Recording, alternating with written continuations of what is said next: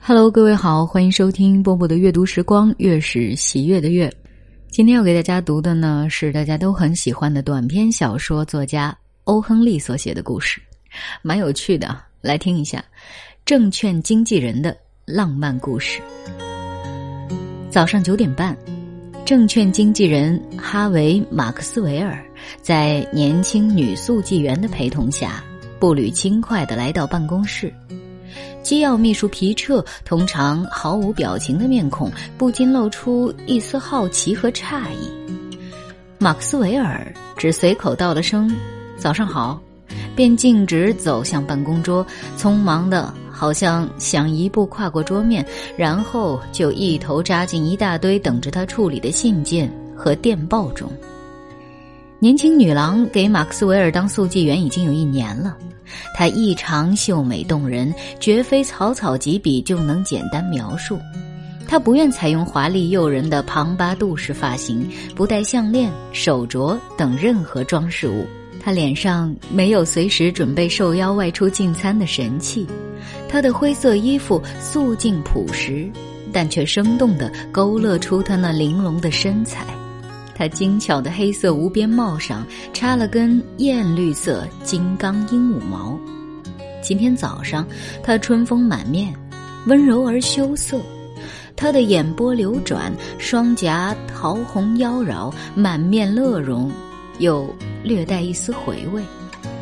好奇之余，皮彻发现今天他的举止也有点异样。他没有直接到里间自己的办公室去，而是滞留在外间办公室，犹豫着，好像拿不定主意似的。他慢慢蹭到马克斯韦尔桌边，离他很近，足以让他意识到他的存在。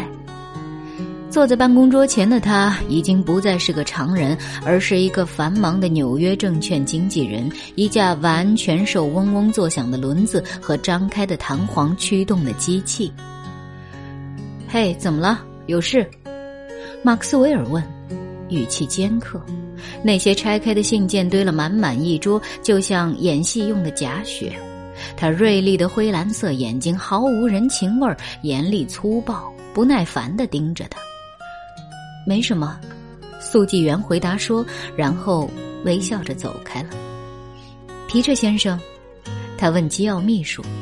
马克斯韦尔先生昨天提没提过另外雇一名速记员的事？提过，皮彻说，他吩咐我另外找一个。昨天下午我已经通知职业介绍所，让他们今天上午送几个来面试。现在已经九点四十五了，可还没有一个人露面来。那我还是照常工作好了。年轻女郎说：“等有人替补再说。”说完，他马上走到自己的办公桌边，在老地方挂起那顶插有金刚鹦鹉毛的黑色无边帽。如果没有目睹到曼哈顿经纪人在生意高峰时刻的那股紧张劲儿，那么谁搞人类学研究就有极大缺陷。有诗人把这赞颂为绚丽生活中的拥挤时辰。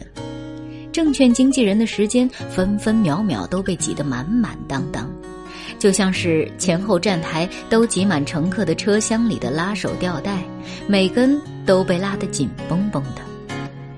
今天又恰好是哈维·马克斯韦尔的大忙天，行情收录器的滚轴开始瑟瑟卷动，忽停忽动地吐出卷纸。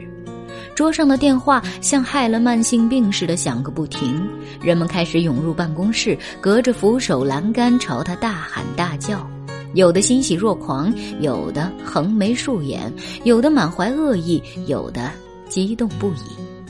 信童拿着信件和电报跑进跑出，办公室的职员们忙得跳来跳去，就像与风暴搏斗的水手，连皮彻的脸也舒张开来，显得生机勃勃。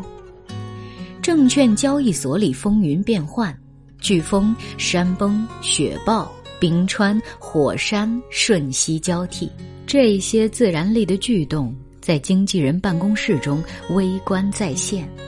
马克斯韦尔把椅子掀到墙边，如踢踏舞演员般敏捷地处理业务，时而从自动收录机跳向电话，时而从桌前跳到门口。他灵活的就像受过专门训练的滑稽演员。经纪人全身心的投入到这堆越来越多但又十分重要的事物之中。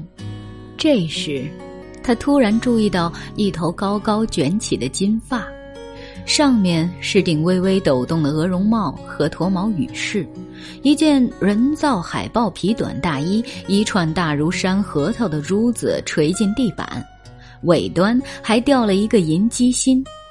这一大套东西装饰在一个沉着镇定的年轻女子身上，旁边皮彻正准备引荐她，替她做解释。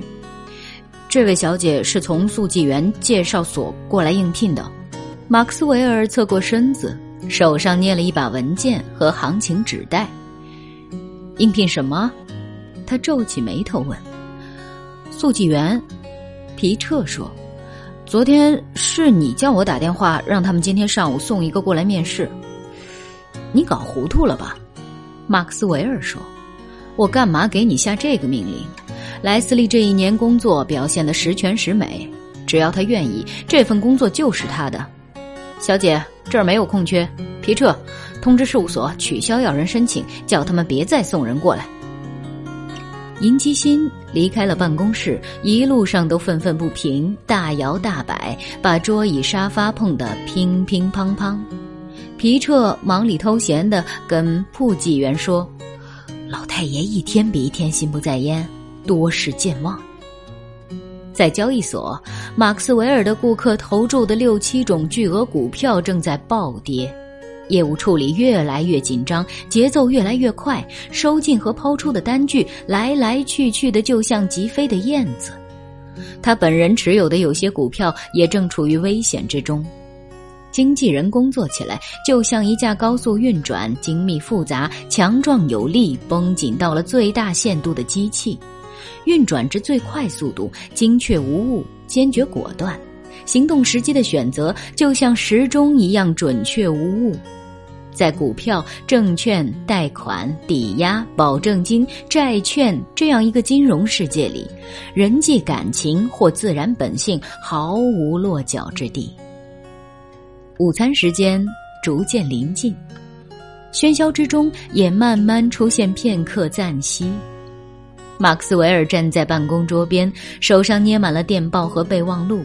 右耳上夹了支钢笔，几撮头发凌乱地披在脑门上。窗户敞开着，已经苏醒的春天送来了一丝丝的暖意，一丝悠悠的，也许是失散的香气，透过窗户飘了进来。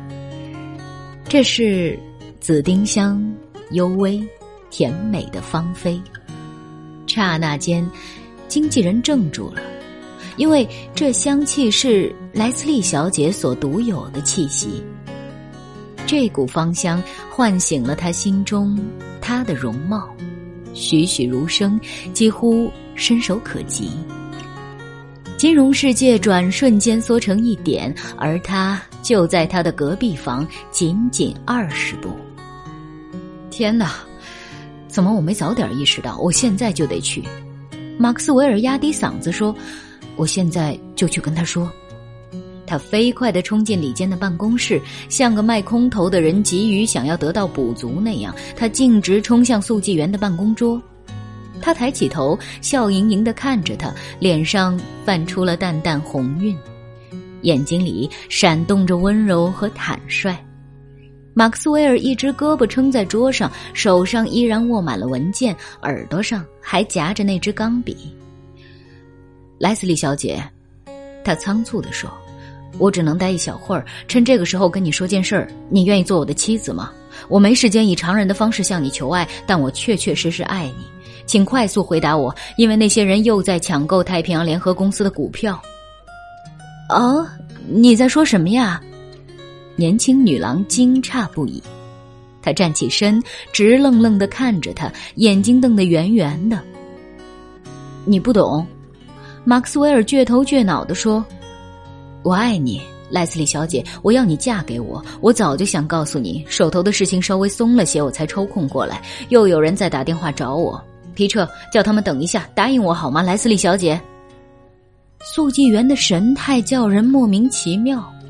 起初，他好像惊愕万分，继而泪水涌出了他迷惘的眼睛，其后，泪眼又发出欢笑的光芒。最后，他又满脸柔情的搂住经纪人的脖子。现在我懂了，他亲切的说：“是这生意让你忘记了一切。刚才我还吓了一大跳，哈维，你不记得了吗？昨天晚上八点，我们已经在街上拐角处的小教堂结过婚了。”好了，故事读完了。我说过吧，这是一个非常可爱，但是又很浪漫的故事。今晚就是这样，我是波波，我在厦门跟各位说晚安喽。